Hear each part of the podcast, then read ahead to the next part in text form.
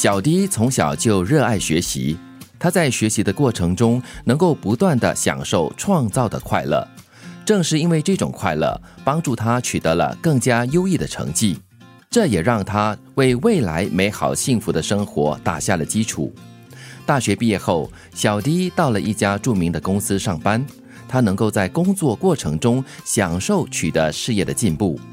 不久之后，他获得了一份爱情，两人共同享受着爱情美好的同时，也帮助彼此的成长与发展。他感觉自己非常幸福。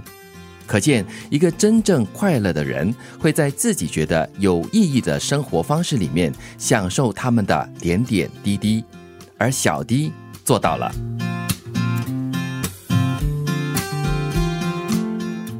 说的是小 D 在这个生活当中不断的积极努力的学习提升自己，他很明确的知道自己要的是什么。对这个故事也说明了，就是正能量会吸引正能量，然后让正能量呢不断的积累快乐跟幸福的元素，然后呢为你的生活打好的一个很稳健的基础，然后你就循着这个基础慢慢的享受所得到的成果。嗯，就是说你有正向积极的这个想法，你就会发生比较多正向积极的事情。是。嗯，所以我们说嘛，物以类聚啊。如果你成通常都是充满了正能量、乐观开朗的。看的都是一些积极面的话，很自然的你也会吸引这样的人在你周边，那么彼此起着一个正面的一种效应。积极心理学家他就说，很多研究的显示了，幸福的人群在生活的各种层面上都非常成功，包括了婚姻啦、友谊啦，还有收入、还有工作表现以及健康。所以生活中，如果你真正的需要的幸福呢，是因为你会在循着这个幸福的追求的路上，带着一个很正向、一个很积极的心态，然后你去追寻的话呢，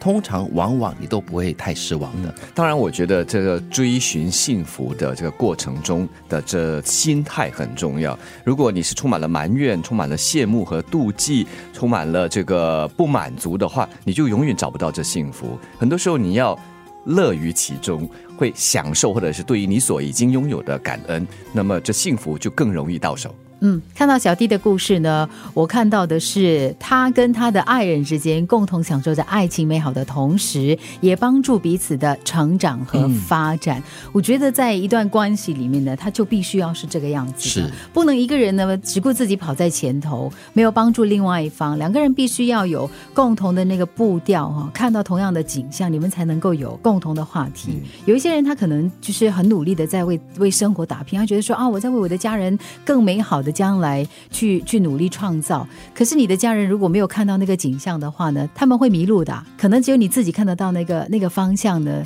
反而你回过头来看呢，可能他们已经不在了。对，其实呃，找一个共同生活理念的一个伴侣是非常重要的。就如刚才呃德明所说的，就是物以类聚，然后大家互相扶持，才可以走得长远。每个人都有幸福的机会，关键是我们如何使用它们。